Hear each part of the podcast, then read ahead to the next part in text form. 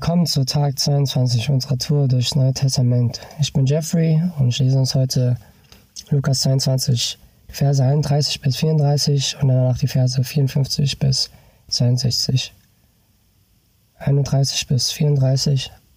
Simon, Simon, siehe, der Satan hat verlangt, dass er euch wie Weizen sieben darf. Ich aber habe für dich gebetet, dass dein Glaube nicht erlicht. Und wenn du wieder umgekehrt bist, dann stärke deine Brüder. Darauf sagte Petrus zu ihm, Herr, ich bin bereit, mit dir sogar ins Gefängnis, um in den Tod zu gehen. Jesus aber sagte, ich sage dir, Petrus, ehe heute der Hahn kräht, wirst du dreimal leugnen, mich zu kennen. 54 bis 62. Darauf nahmen sie ihn fest, führten ihn ab und brachten ihn in das Haus des Hohepriesters. Petrus folgte von weitem. Mitten im Hof hatte man ein Feuer angezündet, und Petrus setzte sich zu den Leuten, die dort beieinander saßen. Eine Magd sah den Feuer sitzen, schaute ihn genau an und sagte, der war auch mit ihm zusammen. Petrus aber leugnete es und sagte, Frau, ich kenne ihn nicht. Kurz danach sah ihn ein anderer und bemerkte, du gehörst auch zu ihnen. Petrus aber sagte, nein, Mensch, ich nicht. Etwa eine Stunde später behauptete wieder einer, wahrhaftig, der war auch mit ihm zusammen, der ist doch auch ein Galiläer. Petrus aber erwiderte, Mensch, ich weiß nicht, wovon du sprichst. Im gleichen Augenblick, noch während er redete, krähte ein Hahn. Da wandte sich der Herr um und blickte Petrus an. Petrus erinnerte sich an das Wort, das der Herr zu ihm gesagt hatte. Er heute der Hahn kräht, wirst du mich dreimal verleugnen. Er ging hinaus und weinte bitterlich. Wenn wir diese Stelle lesen, ist man meistens äh, eingekuschelt in einer Decke und man hat so einen Textmarker in der Hand. Äh, unterstreicht schön und man hat so eine Tasse Tee, die einen warm hält und das warme Licht scheint auf die Seiten und man fühlt sich dann als eine höhere Person meistens. Und wenn man die viele andere Leute liest, der Jünger liest und man denkt sich, oh, ich hätte das wirklich anders getan, ich, ich hätte in der Situation wirklich durchgegriffen und das eingehalten, was er gesagt hat. Ich würde ihm in den Tod folgen. Doch wenn es wirklich drauf ankommt, wenn ein Knie die Atemwege einengt und um Hilfe gekeucht wird und man als Schaulisker dasteht, wie würde man dann wirklich reagieren? Gestern lief ich aus der Probe raus, nach Hause, hatte eine gute Zeit, hatte Kopfhörer auf und dann begegnete ich einem Mann, der schien ein Blatt Papier in der Hand zu halten und ich konnte ihn nicht wirklich verstehen. Er redet was von zwei Minuten er schien meine Hilfe zu brauchen. Aber ich ging einfach vorüber. Ich blieb nicht stehen und ließ meine Kopfhörer an und murmelte etwas von, ich hätte keine Zeit. Kurz danach hatte ich wirklich Schuldgefühle und ich wusste, dass es einfach falsch war. Und dieser Kontrast,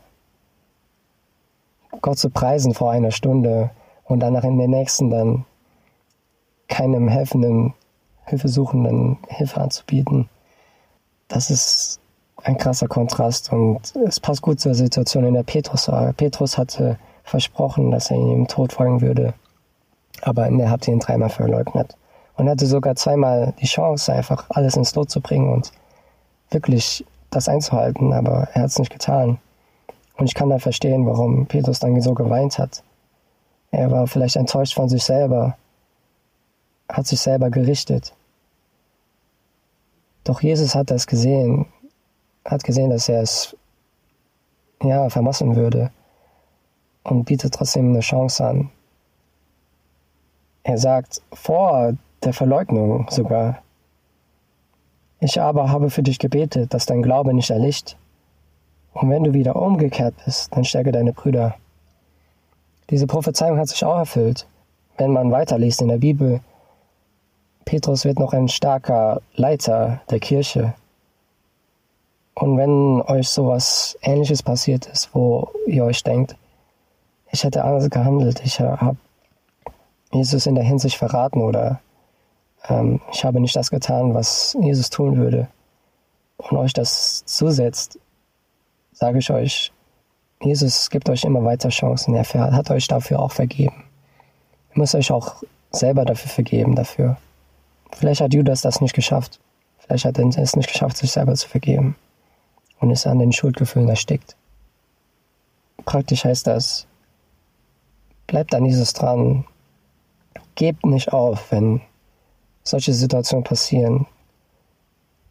Ich habe diese Situation erkannt mit dem Mann und es tut mir echt leid. Vielleicht war er wirklich in einer Notsituation.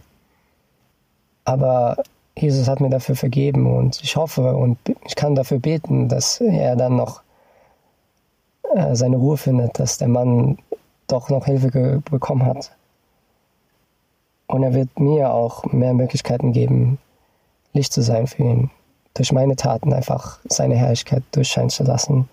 Lasst euch nicht enttäuschen von euch selber. Gott wird euch durchtragen durch solche Situationen.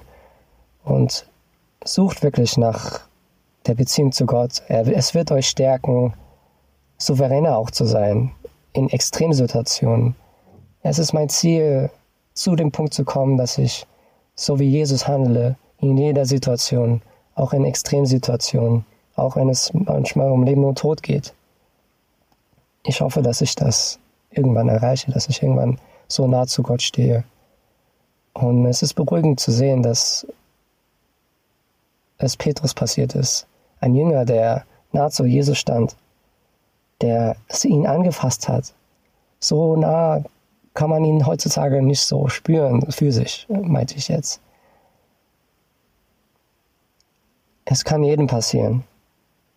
Deshalb war es auch so, so wichtig, dass, dass Jesus am Kreuz gestorben ist und für unsere Sünden gestorben ist. Ich will mich nicht mehr in Selbstjustiz an mir selber aufhängen.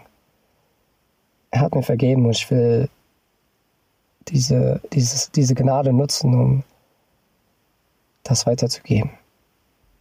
Ich wünsche euch eine gesegnete Woche und einen gesegneten Montag.